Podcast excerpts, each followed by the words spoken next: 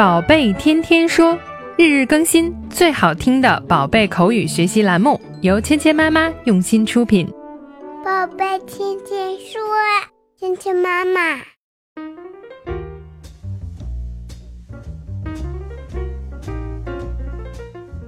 嗨，亲爱的小朋友们，欢迎回到芊芊妈妈的宝贝天天说。那今天呢，继续由我和博宁哥哥带给你有用的小对话。每个小朋友都有自己最好的朋友，最好的朋友应该怎么说呢？怎么向爸爸妈妈描述你最好的朋友是谁呢？今天我们就学这样一个对话。Who is your best friend in class? Jean is my best friend. 好，今天的两句话很简单，说的是什么呢？当爸爸妈妈或者是其他的人问起你，你最好的朋友是谁呀？在班里你跟谁最要好呢 ？Who is your best friend in class？在班上谁是你最好的朋友？Who 这个词呢，我们一般用来问谁。Who is your best friend in class？谁是你最好的朋友？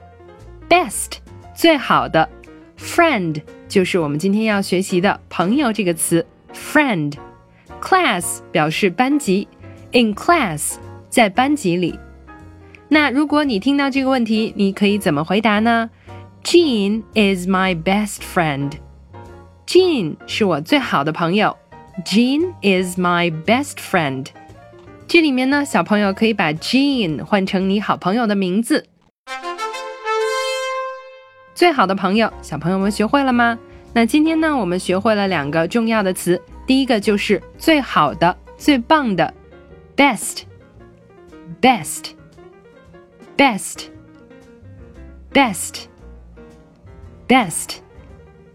第二个词呢，就是我们说的朋友。 Friend. 朋友 Friend. Friend. Friend. Friend. Friend. 接下来一起来练习今天的跟读作业。 Who is your best friend in class? Who is your best friend in class? Jean is my best friend. Jean is my best friend. 好，接下来进入你问我答的环节。小朋友们听到“叮”的声音后，说出你的那一句。